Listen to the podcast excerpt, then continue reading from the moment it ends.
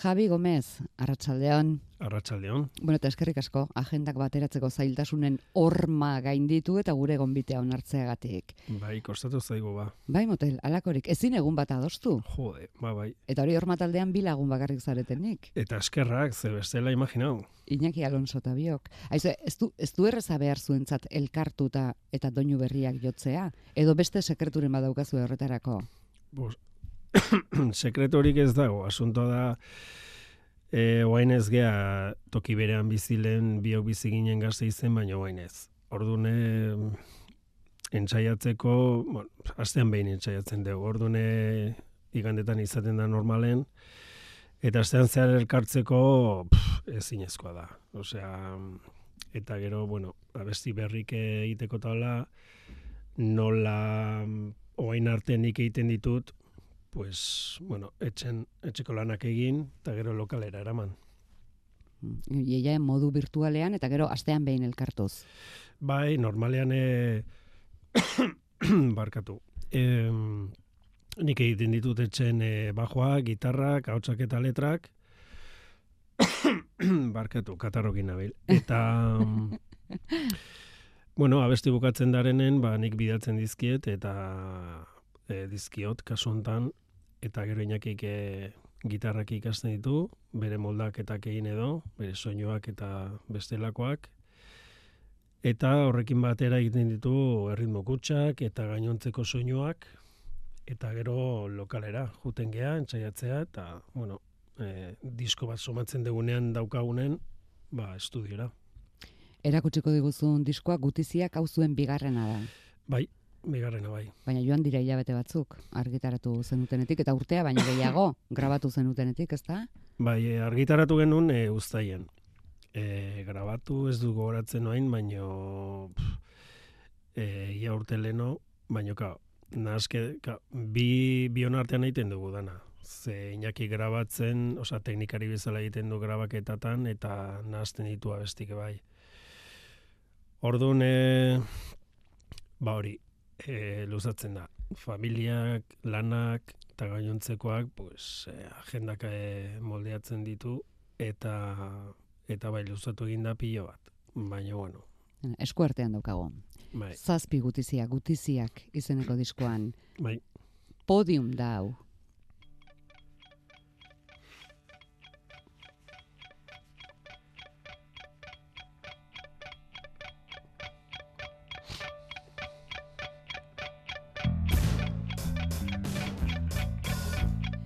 Iñaki Alonso kastintzen ditu gitarra eta erritmo kutsa, orman, Javi Gomezen esku, bajua, sintea, letrak eta ahotsa.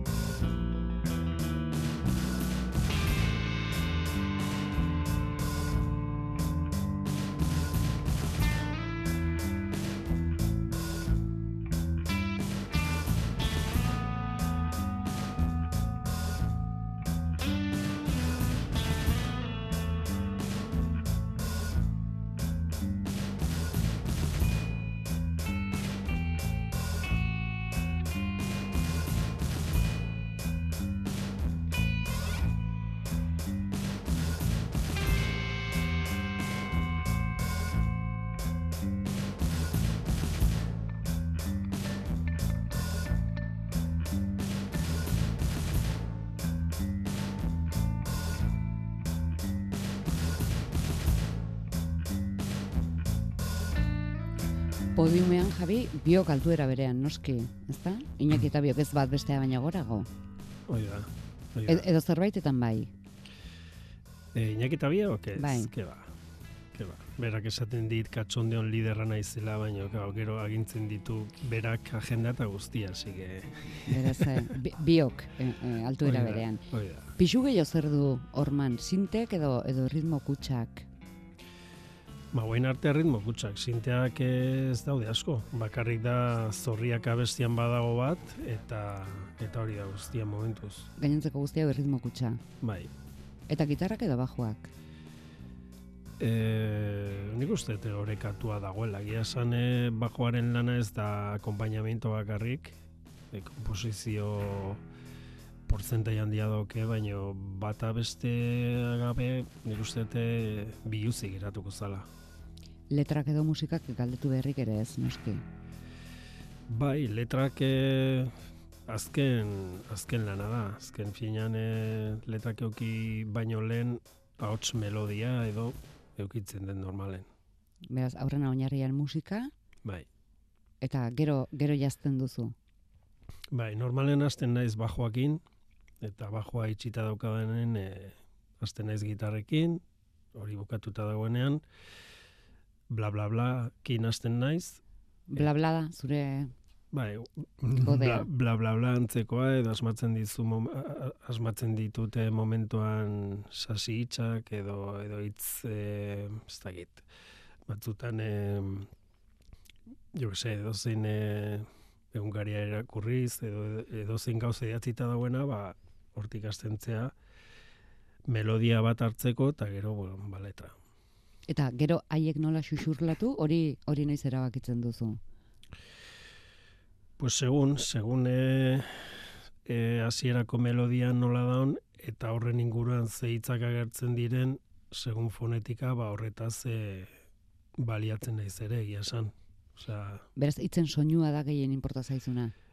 letra ez gehien ez, estetikoki bai, esan nahiaren aldetik ez, osea, esan nahia importantea da, osea, naiz ez dut interes handirik e, hipermetaforatan sartzeko nire burua, edo literario abeslari hoietako bat izaten, baina bai garrantzitsua da bai. Adibidez, garrantzitsua da kobre izan nahia, Ba bai, urrea izan beharrean. bai bai. Beti, kobre. Urre inoiz. Barrak izango du irakurketaren bat edo beste. Bai, ez? bai, bai, bai. Zer da, ezaugarriengatik, koloreagatik, Ba hori ez merkatuan duen prezioagatik.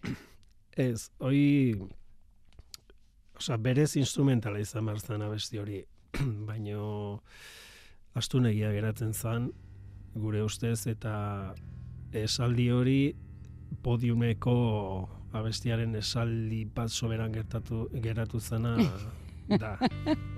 Eta hemen erabili zen duten. Bai, zen nahiko, nahiko jo, kobre, podium, urrea, irabazlea, ez irabazlea, ez dakiz zer, eta esan nuen, jode, bueno, pues, a huevo dau, eta zentzo badauke, eta ez badut esplikatzen hau, inorketzan enterauko. Mm, Así que, mm, Baina esana geratu da. bai.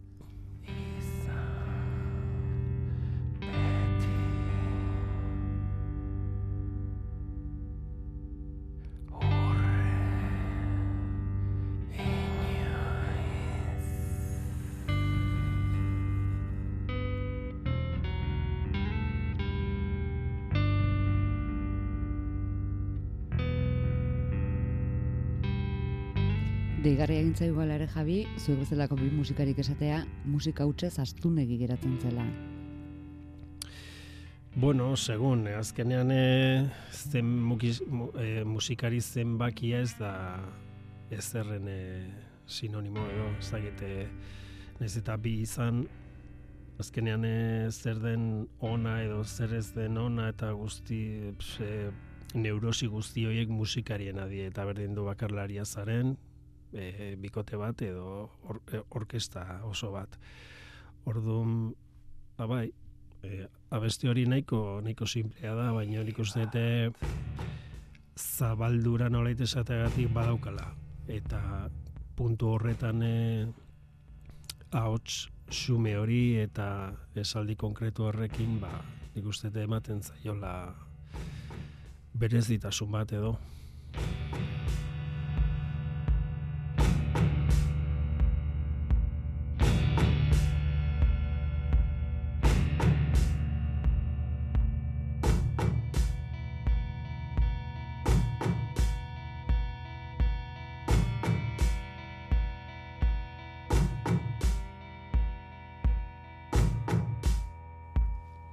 Pieza honek ere, diskoko beste batzuk bezala, bizati nabarmen ditu. Bi, bi kantu bat balira bezala. Bueno, e, izan alda, bai.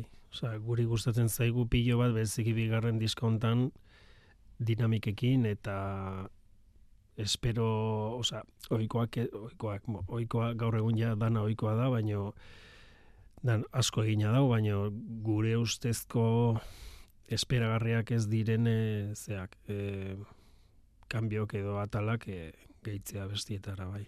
Entzulea pikin bat arritzea, testurak aldatuta. Bai, bai, ez hori bai, eske ohiko abesti bat egiteko badare beste batzuk. da zuek nolakoak egiten dituzue? Jode geureak. Ormarenak. Porlan. your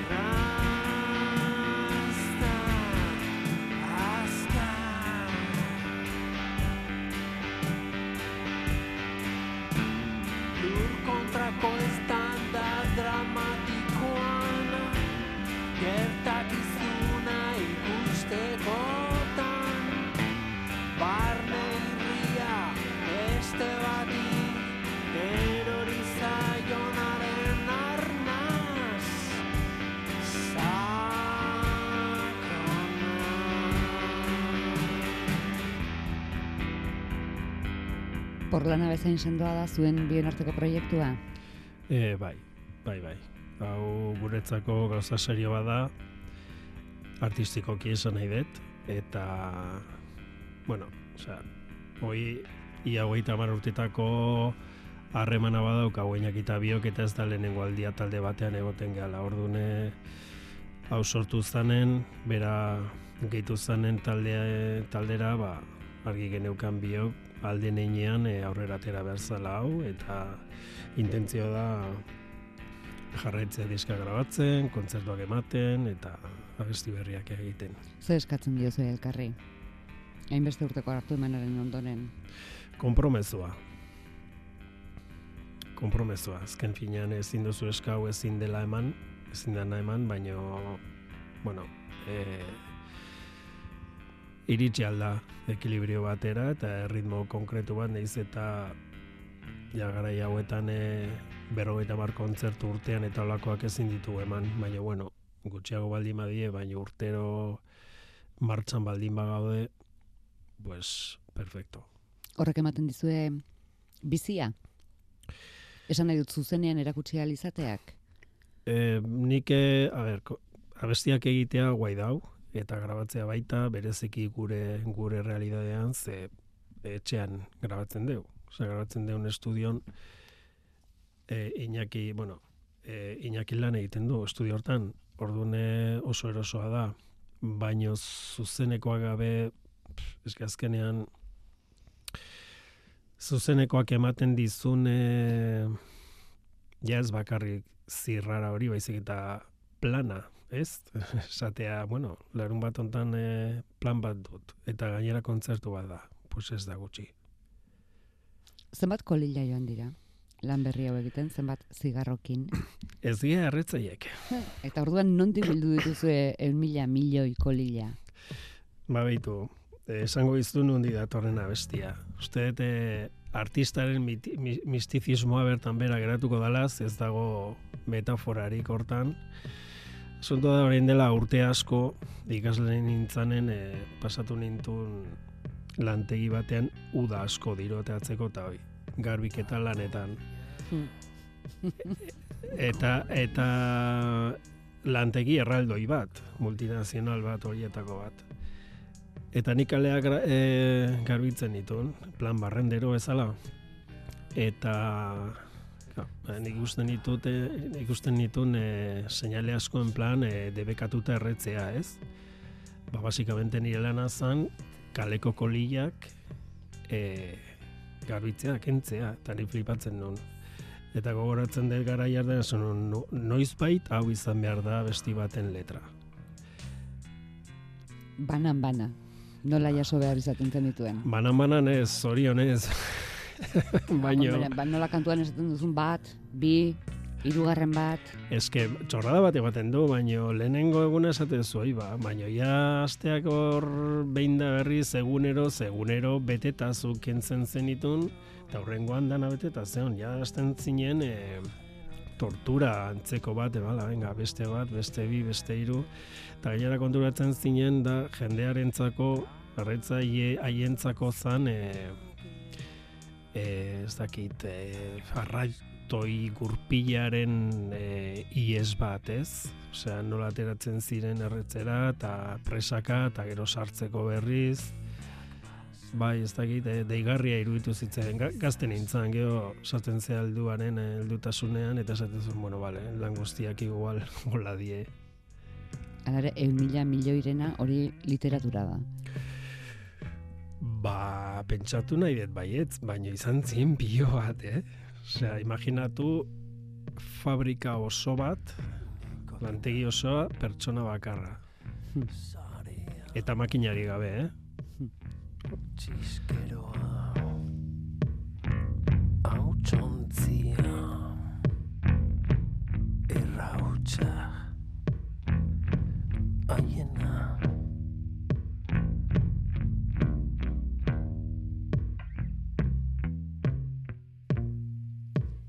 erabat horma izateko, Javi, ze, ze ezaugarri esigitzen diozu epiza bakoitzari?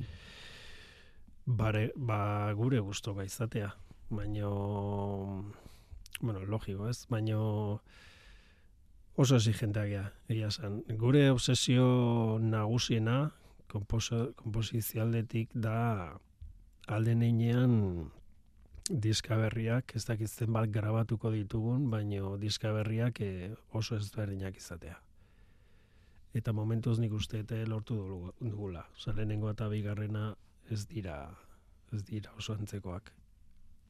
Bada, zazpion artean, hasieran ezertara etzela iritsiko ematen zuen kanturik? Izaten ba, daba, hasita, ba, ez. Bai, porlan. Ahotsagatik. Hmm. Tortura bat izan zan hoi. Osa, ez dakit, eh, kostatu ditzaidan pilo bat, letra baita, eta ahotsa eta letra bukatu nituen estudion sartu baino bi asteleno. Eta alderantziz, ustekabean handituz joan denik? Bai, zorriak. Ze sintearena geratu zen, oza, geratu ginen, e, gaina estudion bertan egin genuen, ze hor sartu behar genuen e, gitarra arregloak edo mm, ez ziren gure gustokoak eta esan genuen Ze sintena aspalditik dator. Eta eraman nun nire katxarrue, probatu genuen, e, etxen saltxeatu eta neon e, aspalditik.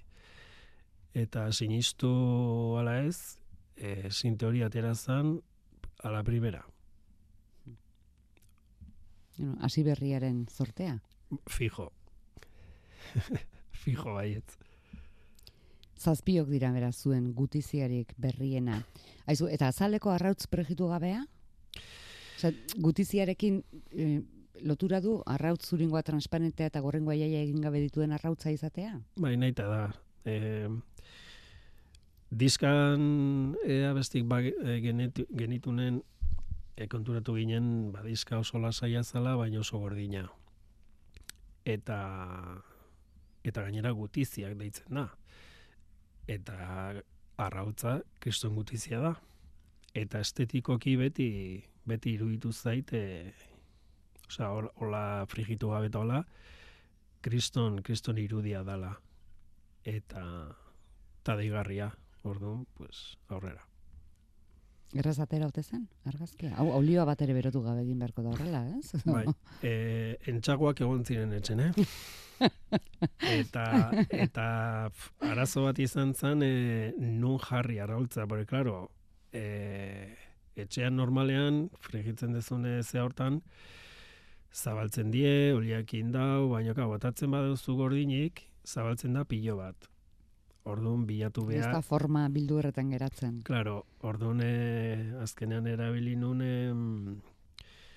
ganatan pintxoetan eh, nola jartzen dute pizarrazko antzeko platertxo batzuk edo ez dakit nola dituko da noi. Eta probatu nun hor eta bai zabaltzen da, baino kostatzen zaio pilo bat orduan denbora badokazu argazki ateatzeko. Eta esan zenuen, hau da, gure azala. Bai.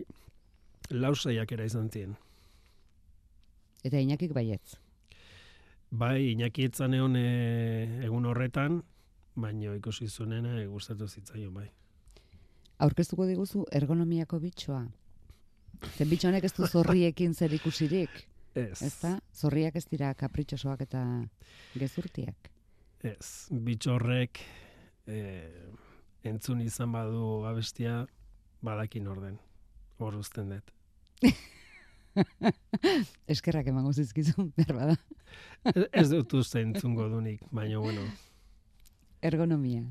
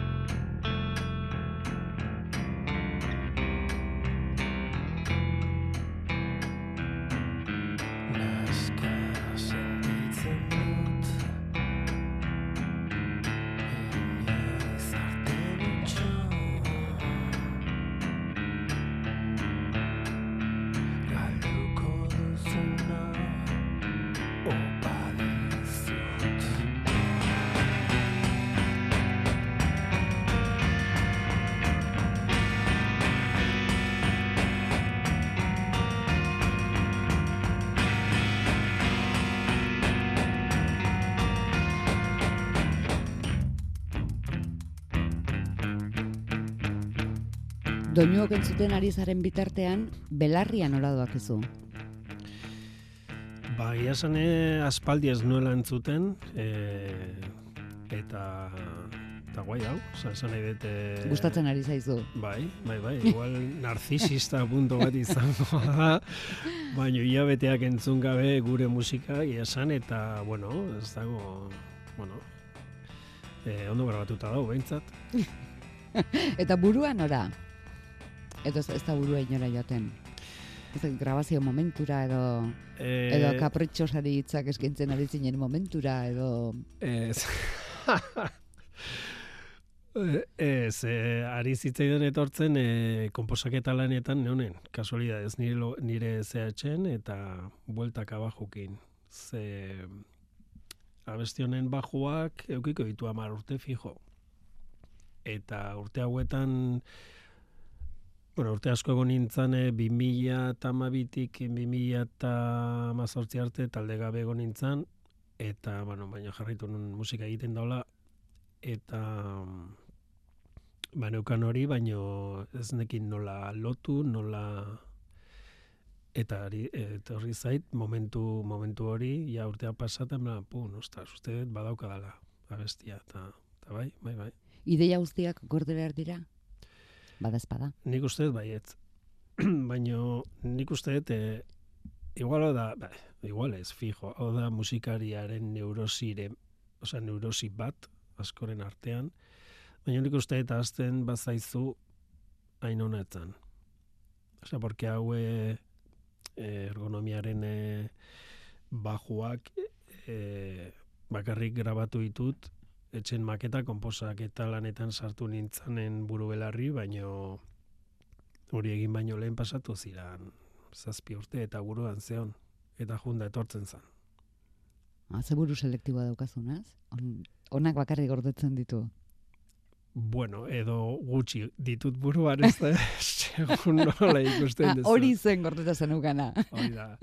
Baina bai, nik asko grabatzen dut etxen. E, batzuetan dira igual, hogeita mar segundo, bajo linea bat, edo ez dakiz zer, eta esaten duzu, mm, pues, hau igual aurrerago egin alda, eta, eta bai, normalean e, bai, gutxi botatzen dut egia esan, agian gehiago botako nu, beharko nun, baino, baino momentuz aurrera atera dira ideiak nahiko desente, bizpairu geratu dira hormaz izanetik eh, hor kanpon, baina gainontzekoa balo tonto lortu dugu abesti baten eh, bihurtzea. Ze hormen artean entzuten da horma ondoen? Da modu bat, beste modu bat galdetzekoa, ze areto, ze eskena toki den zuentzat toki perfektua, zuen musika behar bezala jo eta eta gozatu gala izateko. Mm, guretzako dozen leku da erakargarria. Baina nik uste dut zoritxarrez, eta benetan esaten ez zoritxarrez, gure musika ez da edo norrentzako. Gustatuko litzaiguke, ba, fan eukitzea eta guztioi, baina Oen arte kontzertu gutxi eman ditugu eta ikusi duguna jende asko geratzen dela what? Eta, eta kurioso da, ze ez dugu, zoritzarrez ez dugu ez, ezer berri bendatu ez dugu talentu hori. Baino, bueno, gertatzen zaigu beti gertatzen dana, ez? E, genero edo modazko zeo zer egiten ez duena, ba, nahiko fuera de lugar geratzen dala. Eta, baina, bueno, gaztetxeak e, edo Espainian deitzen diren e, zentro sozial CSO edo do yourself aretoak, baina gustatuko litzaiguken noski baietzea antzoki batean jotzea, baina nik uste hori oso zaila dela guretzako. Momentuz behintzat. Bai, Gero gerokoak.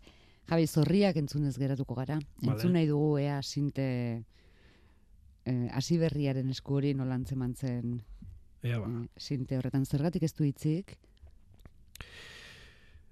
Pues alde batetik instrumental bezala eh, jode, guai zala, baino, claro, azkenean eh, hor konposaketa lanetan eta gero lokalean egontzan pi, eh, denbora pilo bat sinte gabe, gabe, gero hots batzuk probatu, baino mm, ez nion ikusten eh, galtzen ziran eh, detaile batzuk. Naiz eta oso simplea eta errepikakorra izan, oso oso ez dakit nola esan, baina guretzako oso erakargarria zan e, biluzi geratzea alden gehien. Hor, baina alde, aldi berean tostoi pixka bat suertatzen zan, e, behintzat lokalean. Orduan, ba, bueno, eta nahiko popera da, eta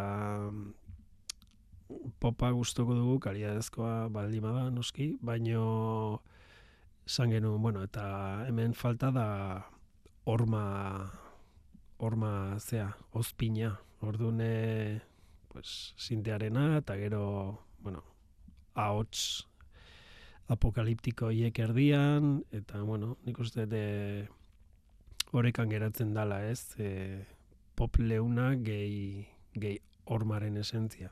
E- Eta zergatik zorriak? Justu inork nahi ez duen E, itzen friki bat naiz.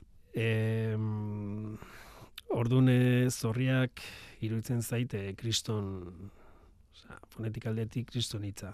Esan nahia nahiko iluna da, ez? Eta nola suposatzen da hormatarrok e, musika egiten dugunean esan digutenen arabera musika iluna dala, esan no, bueno, zorriak, zergatik ez? Bueno, soinuz izan zitezken zerriak edo zirriak ere, baina Bai, baita. baina zorrietan geratu zen. Javi, Gomez Baskerrik asko, azkenean e, bueno, bat egiteko modua egiteagatik, eskuminak eman Iñaki Alonsori, Bai, zuen parterik. eta zorriak banatuko ditugu mm, e, edo noren belarrietara, ez buruetara. Eskerrik asko. Eskerrik asko zuei.